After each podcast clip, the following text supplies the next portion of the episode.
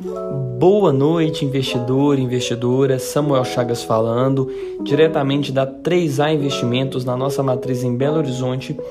Hoje, dia 20 de agosto de 2021, às 18 horas e 59 minutos, fazendo o nosso clássico resumo semanal das sextas-feiras, dessa vez referente aos dias 16 de agosto e dia 20 de agosto, hoje.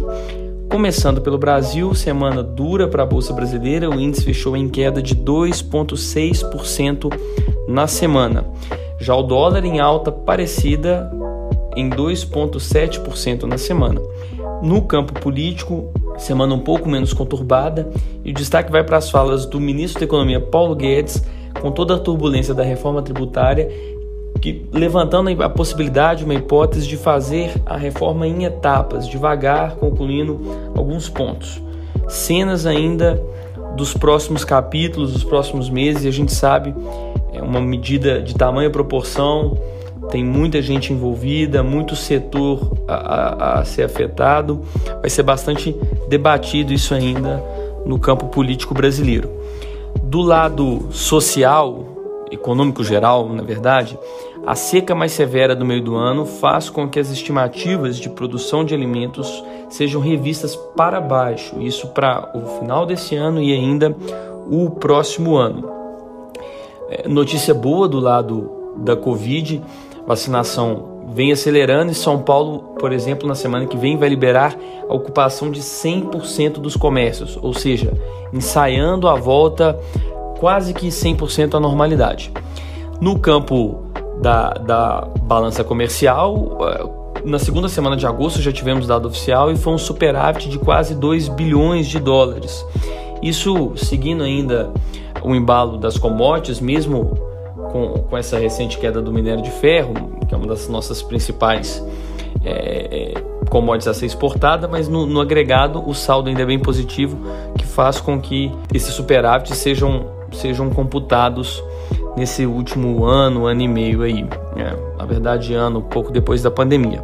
No, nos Estados Unidos agora, seguindo o nosso giro, o Goldman Sachs reduziu a estimativa do PIB americano de 9% para 5,5%, isso referente ao terceiro trimestre, devido à variante Delta. Nada extremamente alarmante ainda por lá, mas dado que o país chegou num, num platô de vacinação, acelerar, quando a gente olha o gráfico, a vacinação é, não, não cresce de forma exponencial mais.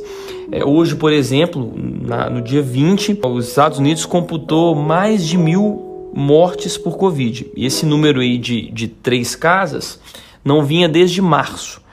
Então, é uma luz amarela, mas de acordo com as agências responsáveis pelo trato da Covid no país, nada ainda com, com que se preocupar e continua o apelo por parte da população que não concorda em vacinar para fazer o óbvio. No campo econômico, a gente teve divulgação da ata do Federal Reserve, que é o Banco Central americano, a principal autoridade monetária. Essa ata é referente à última re reunião.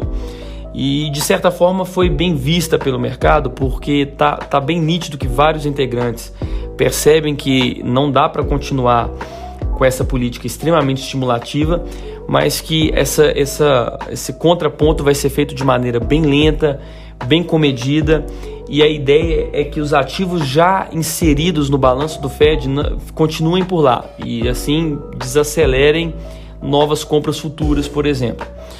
É, o que de certa forma foi, foi bem visto é, pelo mercado no campo da parte dos índices mesmo, né, na verdade, os tanto Dow Jones quanto o Nasdaq e o S&P, o principal compilado, os três fecharam em queda nessa, nessa semana de agosto.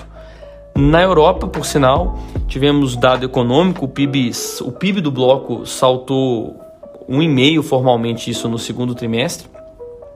E a gente teve alguns dados também vindo do Reino Unido. É, em julho, as vendas no varejo caíram de uma vez 2,5%. Por um momento isso gerou uma preocupação, mas a partir do, do, do ponto que foram feito, feitos mais estudos mais aprofundados, a conclusão foi da escassez de chips, o que não é, é a tendência é que isso perdure ainda no médio e curto prazo. E, e em julho, mesmo conhecida como a terra da, da chuva, mas foi um clima ainda mais chuvoso e, é nítido que isso muda o comportamento dos britânicos. Então afetou essa parte do consumo. O principal compilado essa semana de ações, o Stock 600, fechou em queda de 1,27% nessa semana. E no lado da pandemia, as notícias no velho continente por hora são positivas e boa parte dos países relaxaram ainda mais as medidas de distanciamento social. É notícia boa essa sensação de volta à normalidade. Na Ásia, o Xangai Composite fechou em forte queda de quase 2,5% na semana e ainda Pequim causa mais polêmicas do lado do controle econômico e social.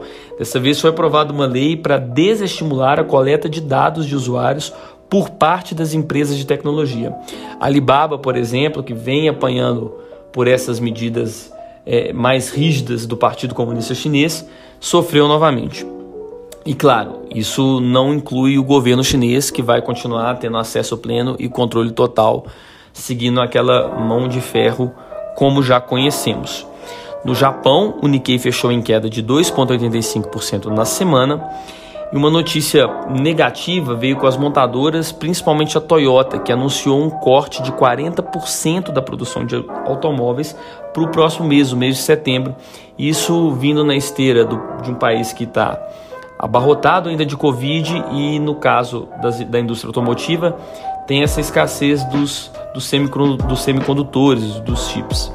É, Para se ter uma ideia, quando eu falo abarrotado do Covid ainda, a vacinação, como eu tenho enfatizado nos últimos resumos, é bem lenta e o país cancelou essa semana novamente o Grande Prêmio de Fórmula 1 por conta da Covid. Eu falo novamente, ano passado também foi cancelado o, o Grande Prêmio da Fórmula 1 de lá e eles repetiram a dose esse ano.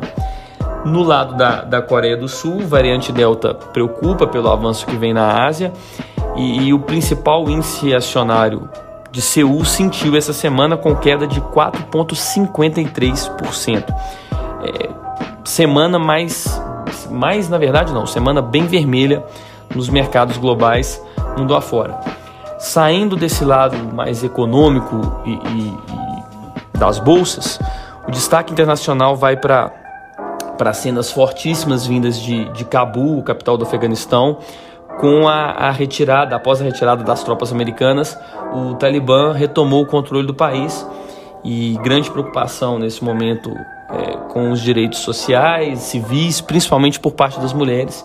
Afinal de contas, o Talibã segue uma lei rígida do Islã, e aí vem muita polêmica por parte de quem estuda realmente religião, de que há uma interpretação distorcida, o que é realmente muito a ferro e fogo. Nem me, me aventuro entrar nesse, nesse assunto tão específico da religião em si por, por não ter conhecimento suficiente para isso. E, e, fica também é, é, algumas polêmicas, comentário de Joe Biden, por exemplo, que nunca foi é, é ideia americana reconstruir uma nação. Isso soou um pouco mal para o resto do mundo e assustou também a velocidade com que, com que os talibãs avançaram por parte do interior até a capital do país. E a gente já vê alguns movimentos políticos também. Rússia, China já demonstraram é, é reconhecer essa autonomia do Talibã, já, já inclinaram para isso.